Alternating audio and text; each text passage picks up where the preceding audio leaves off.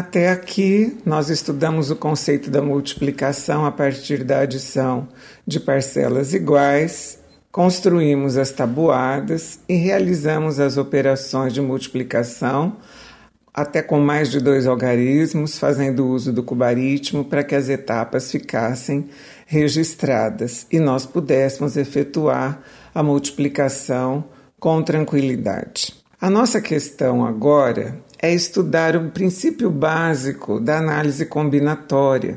E isso é uma questão que está muito presente em situações do nosso cotidiano. Por exemplo, eu vou numa sorveteria, eu tenho inúmeros sabores de sorvete, eu preciso escolher dois sabores. Eu também tenho dois tipos de copinhos, eu entre o cone e a casquinha, ou o cone e um copinho. Então nós temos assim é, a possibilidade de descobrir Quantas escolhas nós podemos fazer mediante uma situação? É muito comum, por exemplo, no nosso celular. Nós temos que criar uma senha de quatro dígitos, não é? Dentre os algarismos de 0 a 9, Quantas possibilidades eu teria para criar essa senha de quatro algarismos? É disso que nós estamos falando, de problemas de contagem. Eu vou fazer, vou criar aqui com vocês duas situações simples para que isso possa ser compreendido. A gente está ilustrando o conceito da multiplicação presente nessa situação conforme nós já havíamos decidido fazer. Então vamos apresentar um exemplo. Suponha que você tenha três modelos de bermudas para combinar com cinco cores de camisetas diferentes. E além disso, dois tipos de calçados: o tênis e as sandálias. De quantas maneiras possíveis você poderia se vestir? de quantas maneiras diferentes você poderia se vestir. Então vamos analisar. Se eu tenho três bermudas, para cada uma delas eu terei cinco camisetas. Portanto, se para cada bermuda eu tenho cinco camisetas, Tendo a possibilidade de três bermudas, teremos 3 vezes 5, 15 maneiras diferentes de se vestir. Se eu tenho 15 conjuntos para me vestir a partir do tênis e 15 conjuntos para me vestir a partir das sandálias, ou seja, combinando com as sandálias, eu tenho, portanto, 15 vezes 2 igual a 30 conjuntos diferentes entre bermudas, camisetas e os dois tipos de calçado. Tudo bem até aqui? Pensando nessa mesma situação, assim, nessa questão do princípio multiplicativo, vamos ajudar um pizzaiolo a montar algumas pizzas, escolhendo dois sabores entre os cinco sabores disponíveis. Eu tenho calabresa, palmito, mussarela, frango e portuguesa. Você pode escrever todas essas possibilidades e, a partir da calabresa, ir montando os conjuntos. Então, você teria calabresa com palmito, calabresa com mussarela, calabresa com frango, calabresa e portuguesa. Esgotamos a possibilidade da calabresa, vamos para o palmito. O palmito já foi combinado com a calabresa, portanto, vamos combiná-lo com a mussarela, com o frango e com a portuguesa. A partir daí, damos sequência na mussarela que combinará com o frango e com a portuguesa. E, finalmente, o frango combinando com a portuguesa.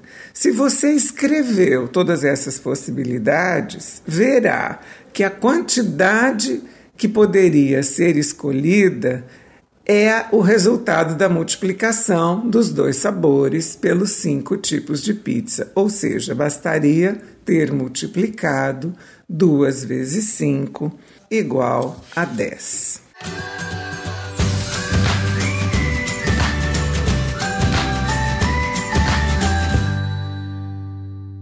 E agora, também com exemplos bem simples, vamos finalizando o nosso quinto episódio com o último conceito que envolve a multiplicação, que é a proporcionalidade.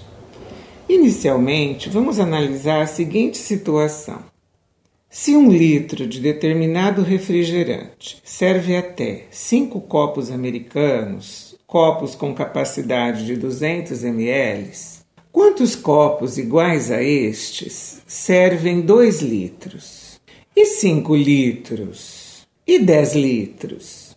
Ao responder essas questões, nós vamos observar que a quantidade de copos servidos deve ser proporcional à quantidade de refrigerantes. Assim, se um litro serve cinco copos, dois litros, eu tenho o dobro da quantidade de litros, eu tenho então como solução o dobro do número de copos, ou seja, 2 litros servirão 10 copos. E 5 litros? De novo, se a minha quantidade inicial é de 1 um litro e eu estou multiplicando essa quantidade por 5, se cada litro serve 5 copos, 5 vezes 5, 25, portanto, 5 litros servirão 25 copos. E por fim, 10 litros. Estou multiplicando a quantidade inicial de um litro por 10, nos lembrando que um litro serve em 5 copos, portanto, 5 vezes 10, 50. 10 litros servirão 50 copos. Ficou claro? Ficou simples esse exemplo, não é verdade? Eu tenho também uma receita de um determinado bolo eu tenho uma receita de um bolo de cenoura que rende oito porções. A receita é o seguinte: olha os ingredientes. São três cenouras médias raspadas e picadas, três ovos, uma xícara de café de óleo, duas xícaras de chá de açúcar e duas xícaras de chá de farinha de trigo. Se você deseja fazer um bolo maior, um bolo que sirva 16 porções, por exemplo, a quantidade de ingredientes de todos eles tem que aumentar na mesma proporção.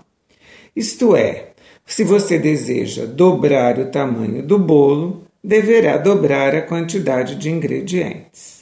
Dessa forma, você precisará de seis cenouras médias raspadas e picadas, seis ovos, duas xícaras de café de óleo, quatro xícaras de chá de açúcar e quatro xícaras de chá de farinha de trigo. Ficou fácil? Ficou compreensível esse exemplo de proporcionalidade?